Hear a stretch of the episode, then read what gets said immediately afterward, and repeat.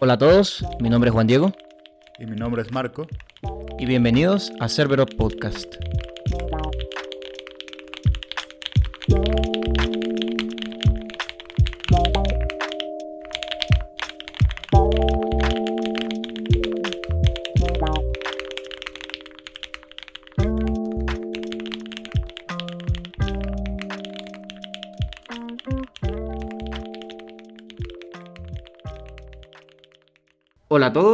Me complace darles la bienvenida a Cerberot Podcast en este su nuevo episodio. Hoy es un episodio eh, bastante importante, bastante diferente, es nuestro primer invitado. Está con nosotros el profesor Gerard Páez. El profe Gerard, este, bueno, tiene una carrera bastante amplia dentro de lo que es el mundo de la tecnología. Eh, aquí vamos a hacer un resumen de, su ficha. Él estudió bachillerato aquí en Venezuela. Al terminar, al terminar fue becado por la beca Gran Mariscal de, Ayacucho para estudiar un pregrado en Estados Unidos. Estudió en Pensilvania, eh, donde estudia ingeniería eléctrica, opción computación. Posteriormente estudia en Francia una maestría y estudia un PhD en Francia también. Y tiene un postdoctorado que estudió en la Universidad de Toronto. Eh, tiene carrera en el Silicon Valley. Eh, empezó a trabajar allá cuando lo llama National Semiconductors en el año de 1996 aproximadamente. Eh, bueno, y nos complace bastante tener aquí al profe con nosotros. y bueno, dejamos que se presente. Buenos días a todos los oyentes de este interesante y valiosísimo emprendimiento. Sí, profe. Eh, bueno, para nosotros es más que un placer tener a alguien con, con su trascendencia. Eh, cabe destacar que él es profesor actual de, de la Universidad de, de, los Andes. Ya hemos tenido un par de cursos con él y bueno, conocemos eh, un poquito su historia y por eso es que creemos que es relevante para acá. Sin embargo, em, nos gustaría que usted nos contara de, su historia, digamos, universitaria o de sus estudios formales. Usted estudió en, la ciudad de Mérida en el Colegio La Salle, ¿cierto? Sí, sí. Este, por ahí comenzaron los estudios acá. Este, también tuvimos una vivencia en familia en Maracaibo, en el Colegio Gonzaga. Siempre es para nosotros importante lo del maracucho. Pero bueno, este, saliendo de la Salle me fui a una beca Mariscal de Ayacucho. Mis planes era jugar fútbol profesional, pero los planes de mi mamá este, era llevarme a, a expandir los estudios, la formación. Y de ahí me hizo toda esta solicitud de becas sin saber que lo estaba realizando. De la noche a la mañana sale un listado en la prensa donde mi número de cédula aparece y tenía que viajar este, casi de inmediato. En menos de un mes estaba en Utah para estudiar inglés. Este, ahí estuve casi ocho meses porque vale contar que a los maracuchos nos daban más tiempo para aprender un idioma, pero era cuestión también de buscar el lugar. Este, llegué de ahí, me llevaron a la Universidad Villanova University, que queda a una hora de la ciudad de Filadelfia, donde hice los estudios de ingeniería eléctrica orientado hacia el diseño de computadores, que era una carrera nueva, novedosa el programa. Yo soy la primera generación, fui parte de esa primera generación de lo que era el Computer Option. Bueno, este, esos estudios son cuatro años de carrera y es un bachelor lo que se obtiene. Al regresar a Venezuela, pues hay la bolsa de trabajo del Plan, del plan Mariscal de Ayacucho que tuve entrevista con Interalumina para seguir viaje hacia allá. Sí, eso, eso es muy interesante, profe, porque yo me he dado cuenta de que en la Universidad de los Andes muchos profesores eh, fueron partícipes de, de esta, de, este- de esta oportunidad, ¿no? Del Gran Mariscal de Ayacucho. Em, ¿cómo, era más o menos e- ese plan que se ofrecía a, a- a los jóvenes de, de este país? Sí, este, la razón que yo no conocía siendo joven, pero luego uno va descubriendo, era el cambio del barril de petróleo. Este pasaba a 7 dólares, a 15 dólares, iba subiendo. O sea, la entrada de, dinero hacia el país era tan grande que iba a generar una hiperinflación. Y una forma que los economistas resuelven esa, esa inmensa cantidad de dinero en un país es invirtiéndole est- afuera de casa. Y una forma de, de plan de hacer eso era becar jóvenes a formarse en el extranjero para construir esa nueva Venezuela petrolera. Y, y la idea de eso era luego que usted trabajara en el país, ¿no? De hecho, cuando usted termina su pregrado, usted dice que vuelve y tenía distintas ofertas, ¿cierto? Sí, este, la, la, el plan Mariscal de Ayacucho resultó muy exitoso en el sentido que la gran mayoría de los venezolanos que fuimos becados regresamos. Había un valor en la sociedad venezolana, estar en casa, etcétera. Y de ahí, cuando regresamos, pues había, sí, una oferta, una bolsa de trabajo, como se dice, del mismo plan de, Mariscal de Ayacucho que nos, llamaban para, para que nos entrevistáramos en esas ofertas de trabajo. Y una de esas es Interalumno. Ok, profe, ¿y cómo fue esa experiencia al regresar a esa bolsa de trabajo? Sí, este, personalmente a mí me agarraron cansado de estar en el extranjero en este sentido. Eh, recuerdo que fui con los compañeros que estudiaron conmigo eléctrica, éramos tres, y a los tres nos ofrecieron ese trabajo ya por lo que hablábamos inglés y lo que estábamos formados en, en la carrera. Y era una oferta segura, no había que pasar por ningún filtro más. Y la idea era viajar a Australia por un año y medio. A mí me ofertaron por estar en la opción de computer seis meses más después de Australia irme a Suiza para formarme más en computación. Y esa era una excelente oferta económica y de oportunidad, ¿no? Lo otro es que paralelamente había un boom de ofertas de trabajo en esa época, donde me convocaron a ser parte, ser parte del equipo de construcción de plantas eléctricas en todo el occidente. Y en verdad querían que yo dirigiera esa, ese proyecto. Había un norteamericano cansado ya que quería regresar a casa pero yo era muy joven para estar con esa responsabilidad, ¿no? Eso me daba algún temor de, de dedicarme a hacer eso, que sobre todo aquí en, este, en esta conversación les puedo decir que yo decía, yo no estudié eh, plantas eléctricas, potencia, yo no estudié esa rama, yo estudié la la electrónica, pues. O sea, no trabajar los miles de voltios, de voltios, sino de 12 voltios, 5 voltios, ¿no? Este, pero de todo modo uno tenía una base como para, para saber lo que se, se tenía que hacer, pero no tenía la experiencia para dirigir. La otra oferta era una oferta que se abría en la Universidad de los Andes, vivía aquí en Mérida, tenía dos hermanos profesores ya de profesores, o sea que había una, una fuente y, le- y salía mucho en la prensa local y nacional las ofertas para, para ser convocado a, instructor o profesor de la universidad. Y esa fue la que tomé, ese camino. Profe, ¿y cómo, cómo era el ambiente universitario en ese entonces? Porque si bien usted en, eh, en su pregrado estudió la opción de computación, que estaba relacionado, fíjese cómo cambian las cosas, estaba relacionada a eléctrica, porque era, estaba comenzando todo este boom, ¿no? ¿En qué año fue eso, profe? Este, yo regresé, yo me gradué en el 79 de Villanova y en ese mismo año que regreso, pues introduje los documentos a la universidad. Ahora, tengo una anécdota. Este, yo entré al decanato, que era por el camino que uno introducía los papeles, con la nota que era para la escuela eléctrica que quería concursar porque había muchas oportunidades también ahí y era mi campo, ¿no? Este, no conocía de la escuela de sistemas.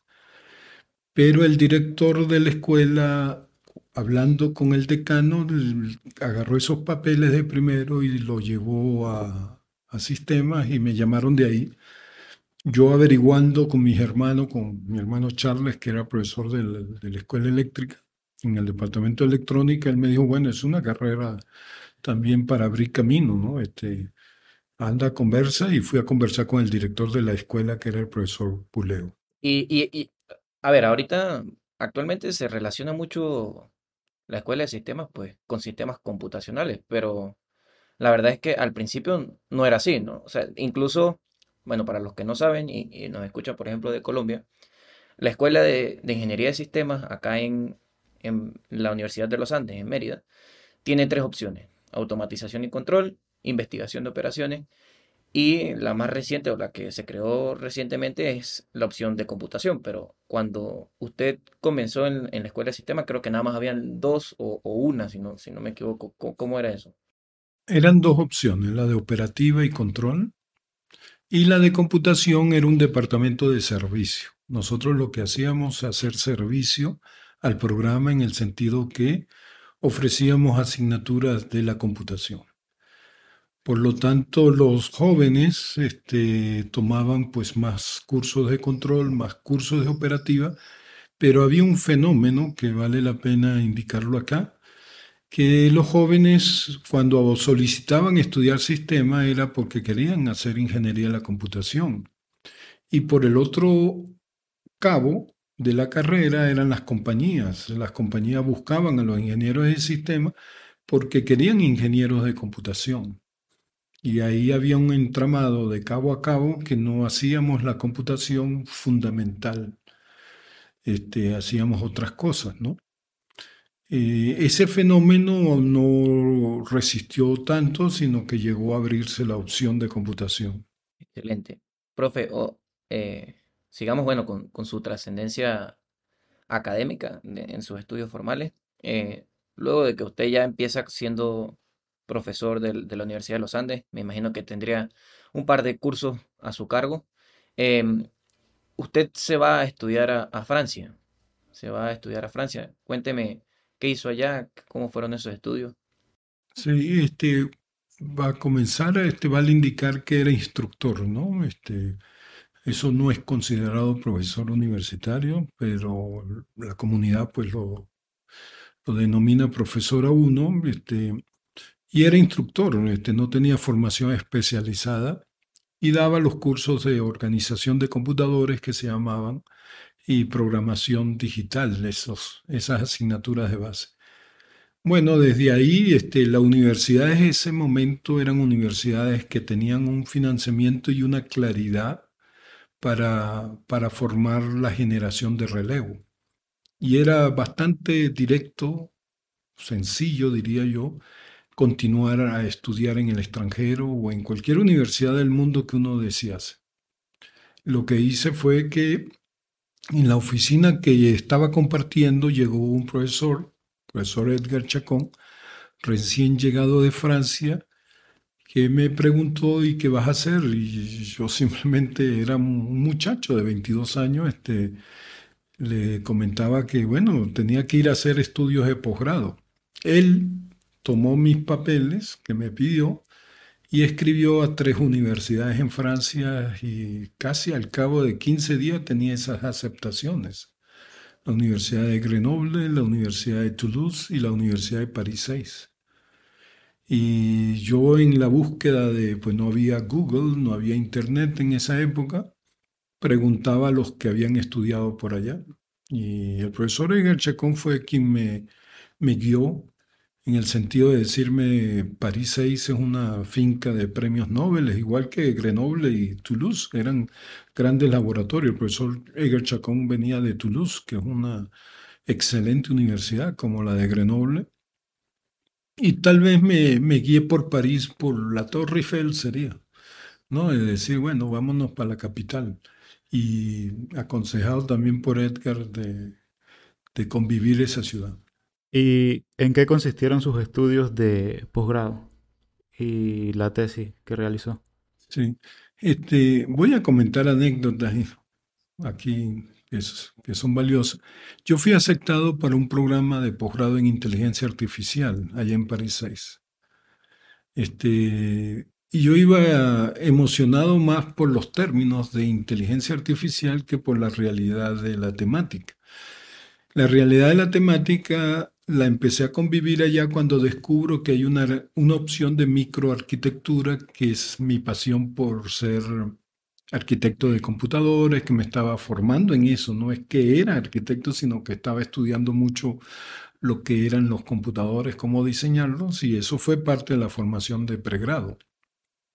Por lo tanto, empecé a hacer dos posgrados allá. Yo me inscribí en el, eh, llegando allá al sitio, este, a la universidad, en esa opción, pero definitivamente que los cursos de inteligencia artificial no me, no me atraían tanto como los cursos de microprocesadores, de diseño de chips, de circuitos integrados, de eso. Por lo tanto, dejé rápidamente el de inteligencia artificial. Eso era una locura, estar en dos posgrados simultáneos, salir de clase para ir para otra clase. Y es, o sea, no sabía lo que estaba haciendo, pero este, dejé el posgrado de inteligencia artificial para continuar en este posgrado de sistemas de informáticos, como llaman ellos, sistema informatique. Y la opción que tomé dentro de esa área era la de microarquitectura. Excelente, profe, excelente. Em, algo curioso que, usted acaba de mencionar es con, el, el, área de inteligencia artificial. Cito palabras del, del profesor Vladimir, profesor de, nuestra escuela. Eh, yo vi una materia con él que se llama inteligencia artificial dentro, dentro del, de la carrera. Y él cuenta que, que la inteligencia artificial tuvo dos booms. El, el primero quizás fue en esa época donde usted se va a estudiar. Luego hay una decadencia de la inteligencia artificial porque se dan cuenta de que, de que muchas cosas que prometía la teoría no se cumplían o, quizás no, no, eran a cabalidad como todo el mundo esperaba que, serían. Y bueno, el, nuevo boom que sería, digamos, esta ola moderna que, está ahorita en auge, ¿no? Eh, y que quizás las personas que nos escuchan tienen más conocimientos de esta nueva ola que la anterior. Pero quiero que me cuente un poquito de, cómo era esa, esa, ese primer boom de la inteligencia artificial. Sí, este, en verdad yo no desistí eh, los estudios por detectar haber algún fracaso en eso, ¿no? Simplemente que el caramelo que saboreaba con las arquitecturas de computadores era diferente sabor, este, y ese era el que me agradaba. ¿Qué es lo que sucedió con la inteligencia artificial? Es que en verdad no era artificial esa inteligencia, ¿no? Este, no había, era muy algorítmica todavía. Entonces, el, decir que era muy algorítmica es como decir que hoy no se están usando algoritmos y en verdad hoy se está aprendiendo de las comunidades de hormigas, de las comunidades de abejas, del cerebro humano, cómo es que se genera inteligencia por ahí. Al principio era como los traductores de idiomas, ¿no? de lengua que se usaban las reglas gramaticales para traducir y se descubre que en verdad era mejor aprender del colectivo que dijeran cómo es que hubiera traducido usted esta frase y al tener esa base de datos, que es una base de conocimiento, pues los traductores hoy en día son más poderosos, ¿no? Este, a mí personalmente me han superado completamente, me han dejado atrás para traducir del inglés al español o viceversa, o francés, en cualquier idioma que haya manejado, ¿no? Este, y la inteligencia artificial hoy es que eso de deep learning o conocimiento más, este, información masiva, el descubrir que la migraña, que el potasio ayude a la migraña por simplemente tener una cantidad masiva de, de datos de todos esos médicos, que no fue descubierta por médicos como personas, sino fue descubierta por la inteligencia artificial. Entonces, antes era algo algorítmico, muy algorítmico, que no iba a superar al cerebro humano. Hoy en día, este, la inteligencia artificial ya supera al cerebro humano en muchos campos, ¿no? Este, no hay pereza, no hay huelgas, etcétera, etcétera. Están funcionando, en ajedrez nos ganan, en Go nos ganan. En todas esas pruebas que están realizando, este, en verdad esas máquinas inteligentes están superando al ser humano. Y esos son mensajes ¿no? este, de hacia la humanidad. Nosotros mismos estamos construyéndonos un... Voy a a tomarle el término a un hermano, a Charles, de la natura alterna, de la naturaleza alterna. Estamos construyendo esa naturaleza alterna en la que vamos a convivir y es la que estamos teniendo que adaptarnos y ver cómo hacer vida. Otra, otra cosa que me, gustaría saber de, sus estudios en Francia, eh, no, no tengo conocimiento si usted el máster y el doctorado hizo un mismo proyecto eh, de grado, digamos, una, misma tesis, o, fueron dos tesis distintas, pero me gustaría que me contara acerca de, esas tesis. ¿Qué, ¿Qué, hizo ella? No, no, este, estás acertando en algo de, valor. Cuando estaba realizando el posgrado, estábamos eh, haciendo énfasis en, el diseño de microprocesadores avanzados, ¿verdad? Tomé un curso que era relacionado más a los algoritmos de media, de mediáticos, de construir oficinas eh, automáticas. Y hubo un proyecto de investigación que era los, la aritmética matemática. Una de mis pasiones desde que estudiaba en la universidad en Villanova era las matemáticas. Uno hace un minor uno hace un major, un énfasis en una carrera que era la, electrónica en computadores, este, pero el minor que hice era casi lleno de matemática. Entonces, en ese proyecto de esa asignatura era estudiar los, la aritmética de punto flotante. Y por ahí me agarró ese tema. Estaba a nivel de investigación, de desarrollo, habían chips que estaban surgiendo en punto flotante y habían unos estándares para diferentes compañías. Cada compañía sacaba su estándar de punto flotante y eso es algo que la humanidad vio que no se debía permitir porque íbamos a especializarnos demasiado y no se podía desarrollar una fuerza matemática teniendo un solo estándar.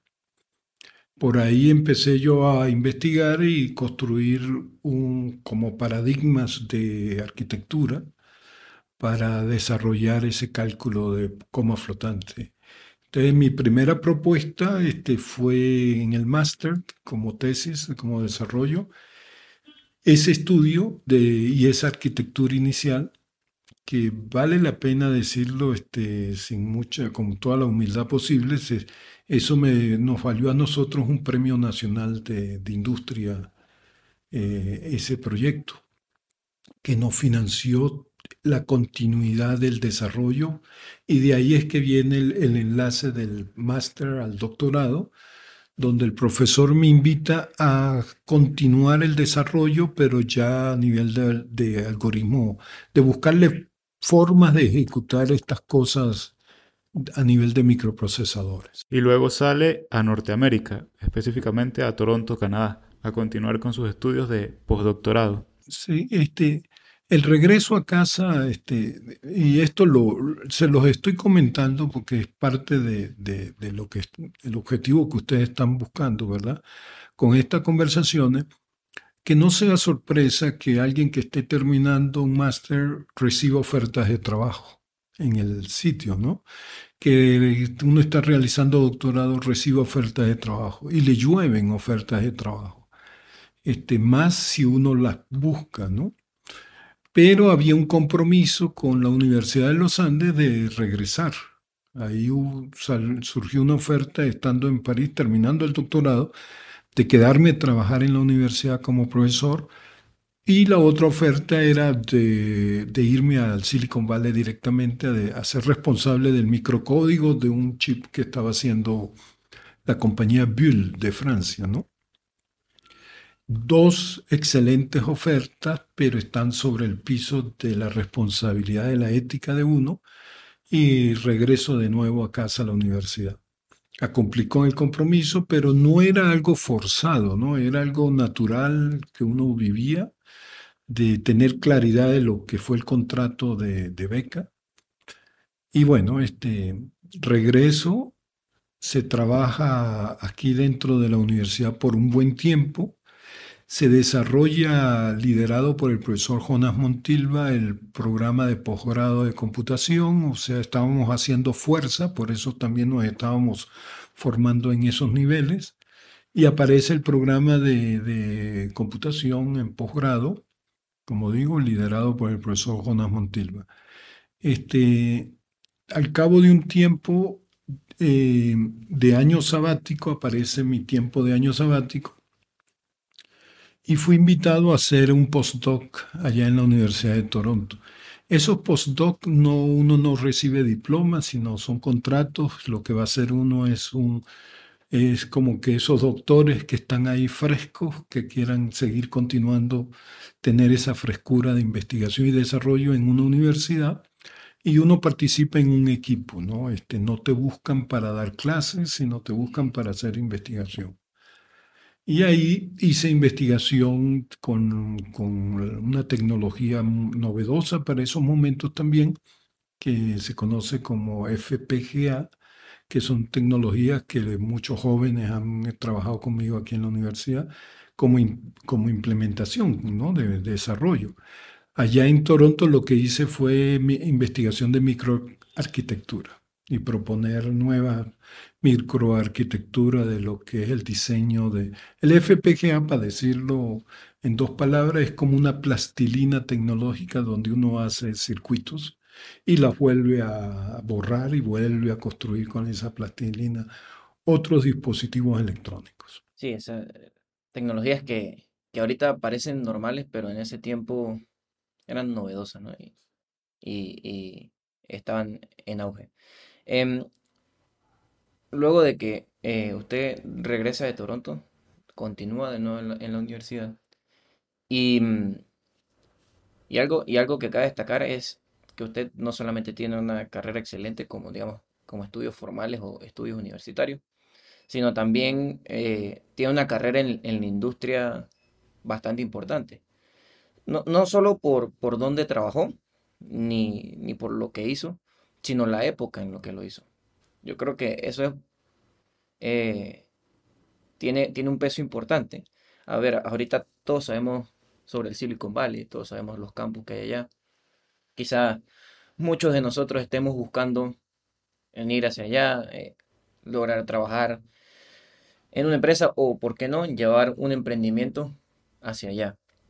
Pero, pero usted eso lo vivió mucho antes de que, de que el Silicon Valley fuera conocido, o mucho antes de que el Internet, como lo tenemos un Internet ahorita doméstico, un Internet como lo conocemos hoy en día, em, existiera, ¿no? Entonces, em, usted llega de Toronto, está, pasa un tiempo en la universidad y, es llamado por, por National Semiconductors específicamente.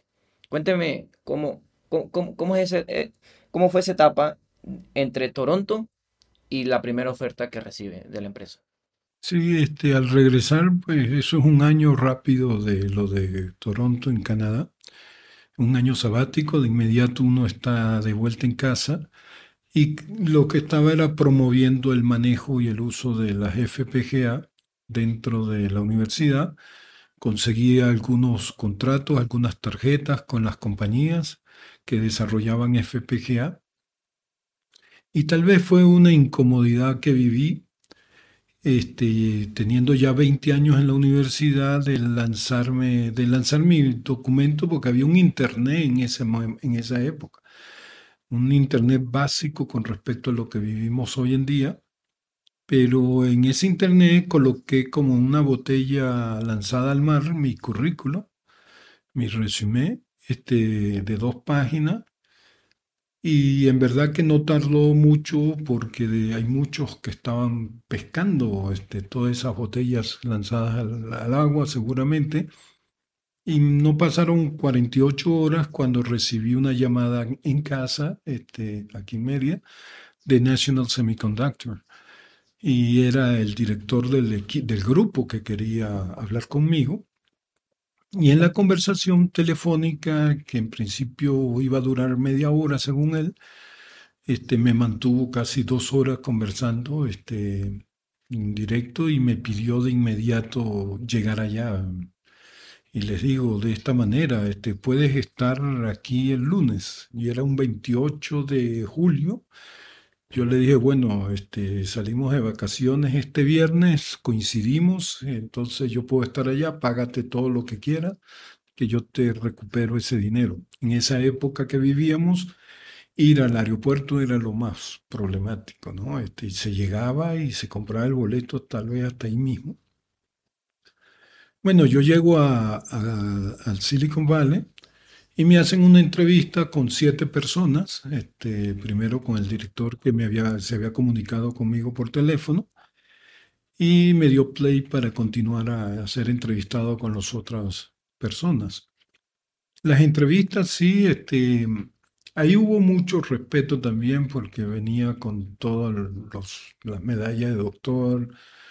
Este, entonces, pero eso no es que lo respetan, ¿no? Para nada, sino lo que quieren es conocerte y también habían individuos que querían saber cuál era la profundidad de conocimiento que tenía en el área.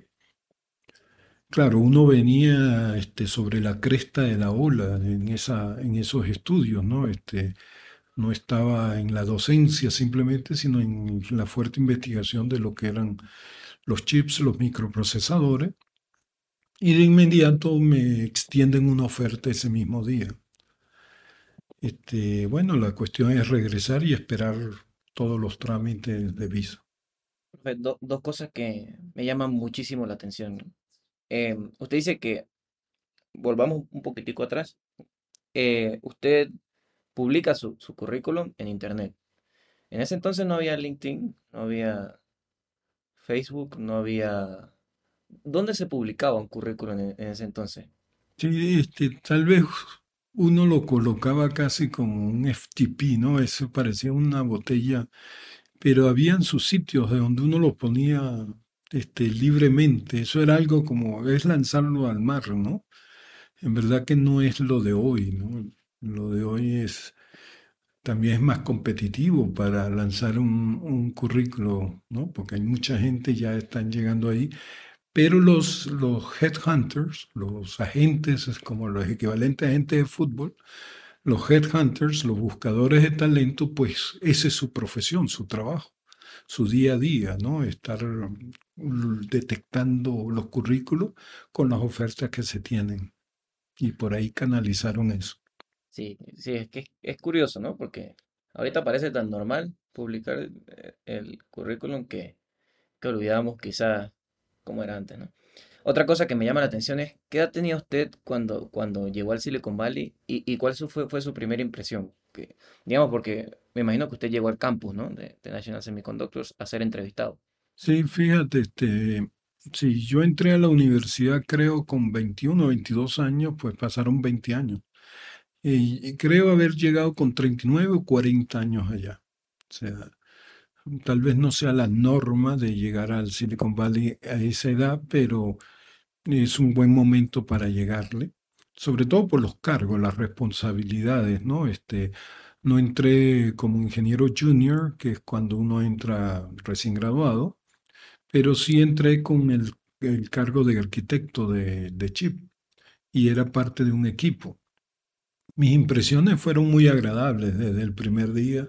La atención, este, las comodidades que le ofrecen a uno, el tener que ir a una oficina a entrevistarme es para mi estado eh, este, ergonómico, que silla, con, adaptarse, la mejor silla que se pudiera adaptar a mi cuerpo.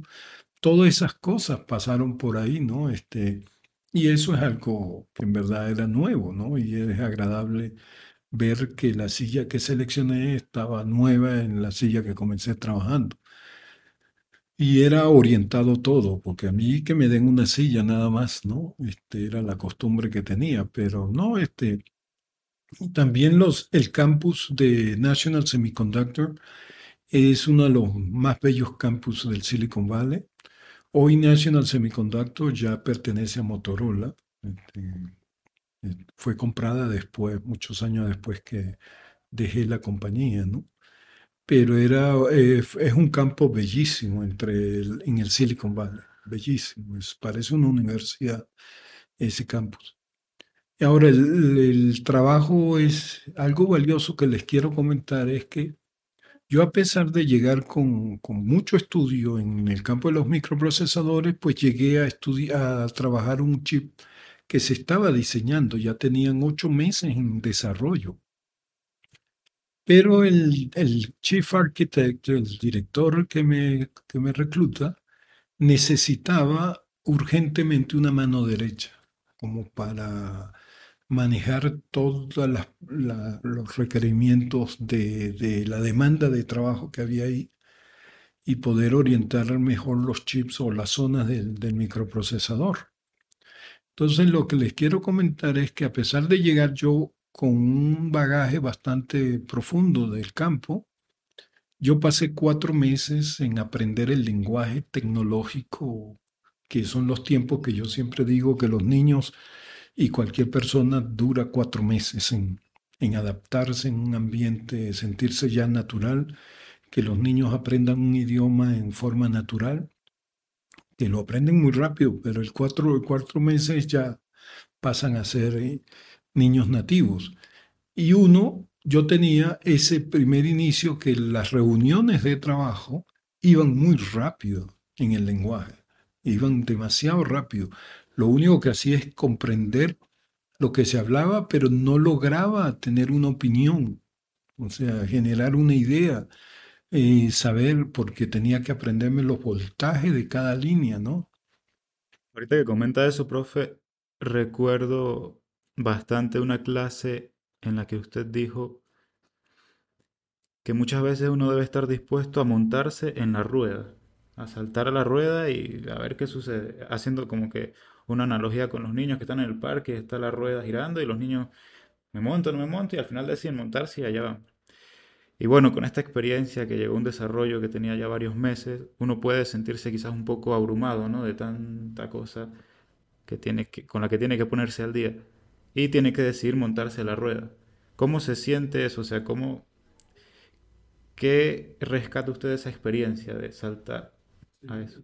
Sí, este, te agradezco ese recuerdo porque es ese juego de merry-go-around, que es esa rueda que uno jugaba aquí cuando niño, pero eran las niñas que eran expertas, esas niñas amigas de uno o no amigas en el parque, se montaban, se bajaban cuando quisieran, se volvían a montar de espalda, mientras que uno que se trataba de montar salía rebotado al suelo, ¿no? Este, nunca aprendí a hacerlo. Y llegando allá, pues era lo que me estaba pasando con las reuniones. Me tiraba, me montaba y salía rebotado. O sea, no lograba ir a esa velocidad tecnológica en el lenguaje. Y hay algo también de valor para indicar es que el, el 24 horas después que llegué, a mí me hablaban como si hubiera estado desde el inicio del proyecto. O sea, no había excusa de que no supiera. Yo les hacía señas, hey, soy yo, hello. Era como que nadie quería, nadie veía que yo había comenzado, sino que tenía que tener respuesta. Eso era todo lo que exigían de mí. Y esos cuatro meses son los cuatro meses de montarse en esa rueda, que no había razón de decir, epa, yo llegué ayer, no porque tú no sabes qué voltaje trae esa línea, o tú, no sabes lo que hace este bloque. Y era como un momento, no he logrado abrir una página de eso.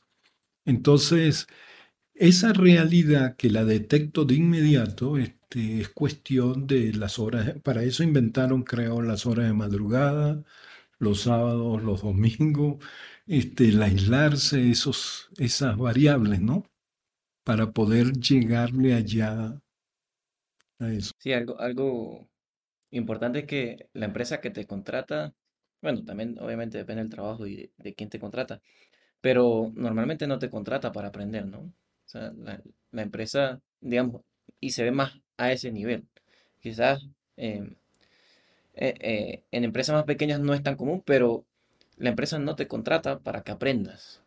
la empresa te contrata porque cree que eres una persona de valor y, va a aportar. Entonces, uno empieza a tener como una doble vida, la vida de, trabajador y la vida de estudiante, porque uno quiere ponerse al día, quiere, em, sí, digamos, suplir todas esas esas carencias que, que tiene con respecto al proyecto, porque quizás no teóricamente o, quizás no con respecto a lo que sabe como, como profesional, sino, sino más enfocada a, ese proyecto. Em, nos gustaría que, nos comentara un poquito más sobre el, proyecto que usted llegó a trabajar. Eso era un microprocesador, este, había la tendencia para automatizar todo lo que es las líneas blancas, ¿no? lavadoras, secadoras, este, los appliances que llama uno.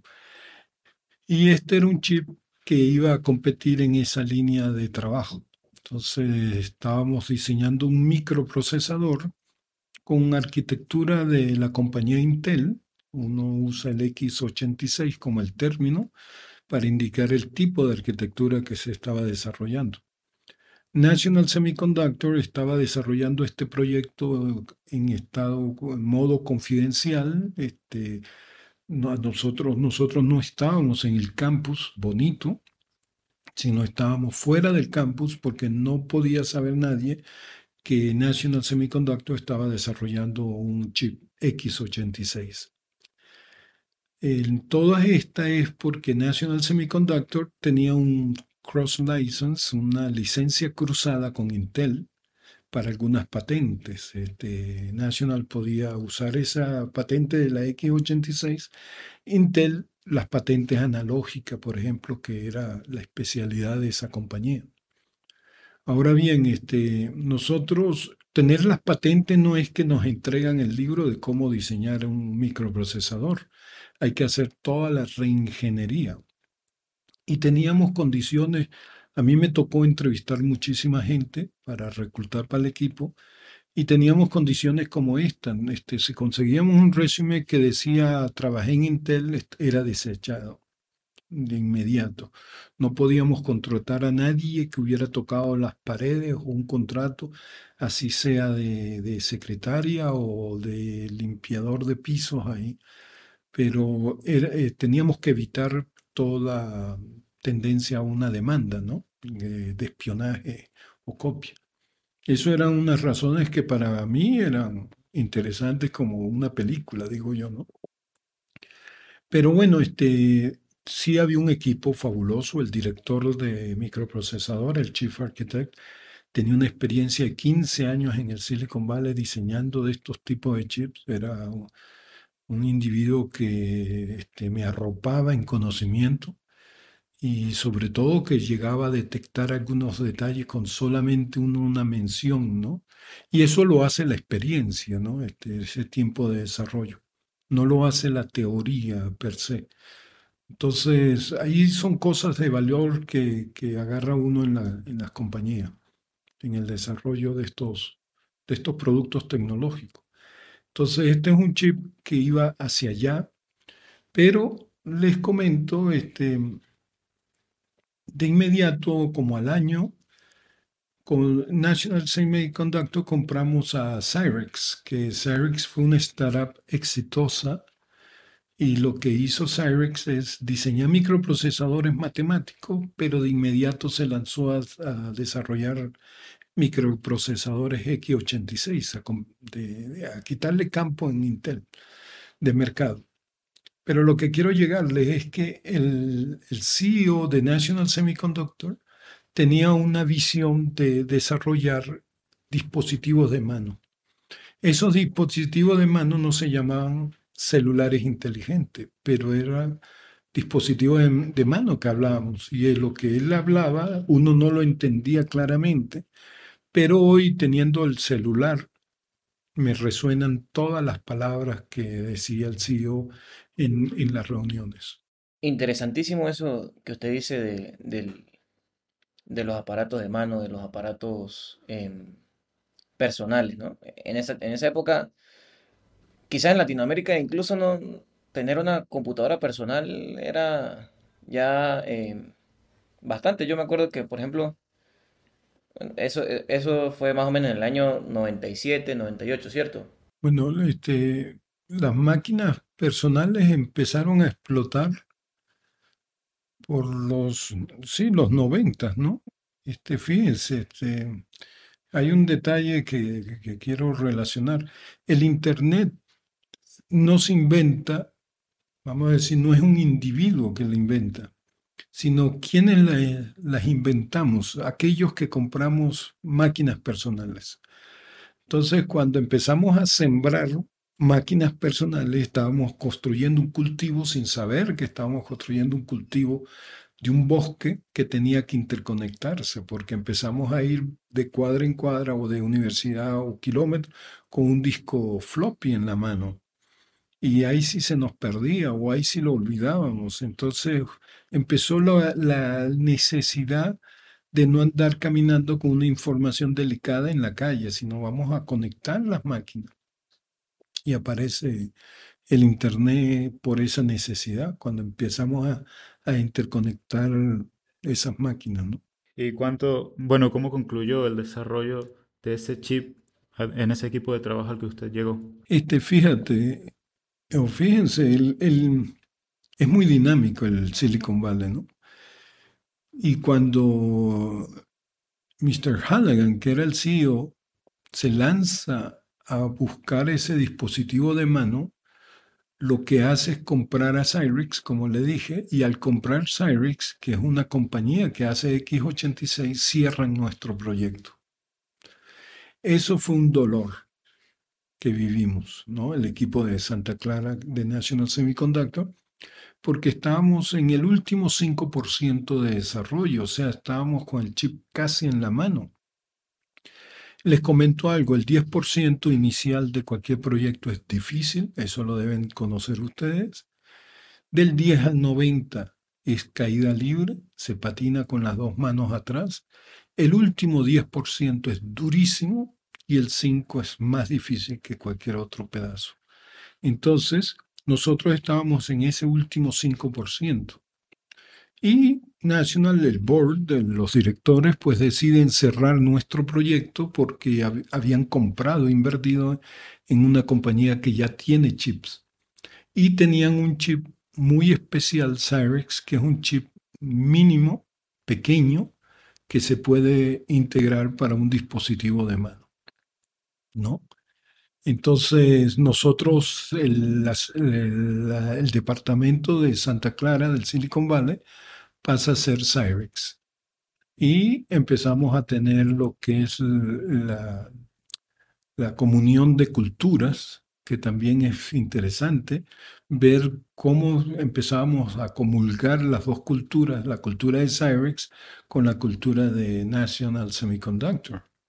Y en esa unión de fuerza, porque había colisión, celos, todas las apariencias humanas aparecen ahí a pesar de que estamos ya bajo un mismo techo, este, se me abre una oportunidad a mí porque el, el Chief Architect decide dejar la compañía porque no logró comulgar con el equipo, con los planes de Cyrex, National Semiconductor. Interesantísimo todo eso que usted nos comenta, ¿no? Porque son cosas que, que bueno, yo, yo, yo la relaciono mucho con, con la serie. Hay una serie de televisión que se llama Silicon Valley. Y, y muchas cosas, digamos, la trama de la serie es precisamente lo que usted habla, ¿no? Eh, comprar startups más pequeñas, cerrar proyectos, que el director de un proyecto se vaya, dejar un proyecto al 90% para tomar otro. O sea, todo ese tipo de decisiones se ven en la serie y, y, y a pesar de que, pues, digamos, son, entre comillas, cliché, del Silicon Valley, pues son, son cosas que pasan en, digamos, en cualquier empresa, ¿no? Y, cosas que se ven por dentro de cualquier empresa. Lamentablemente, nos hemos consumido el tiempo de, de, este episodio. Sin embargo, eh, continuaremos la, segunda parte en, eh, en otro episodio. Eh, me complace haberlo tenido acá en, en, este, en este espacio. Y bueno, Espero todos lo hayan disfrutado. No sé, Marco, si tienes algo más que decir. Gracias, profe. Y bueno, eh, con todo esto, profesor, le doy un pequeño espacio para que se despida. No, muchísimas gracias. Más bien es un testimonio que para mí es importante también dejarlo. Y sobre todo todos los éxitos que ustedes están realizando, porque esto es parte de lo que es el Silicon Valley, no como sitio, no es copiar ese lugar, sino estas actividades de gran valor. Gracias, joven. Bueno, en, el siguiente episodio estaremos eh, hablando sobre más sobre el Silicon Valley, pero también cómo es la vuelta del Silicon Valley, cómo, cómo fue regresar. Eh, porque hay varias cosas que tocar. Usted fue, fue expulsado de la Universidad de los Andes eh, estando allá. Y bueno, eh, eso es algo que, me gustaría hablar un poquito. Eh, y bueno, nada, sin nada más que decir, Cerberot Podcast se despide.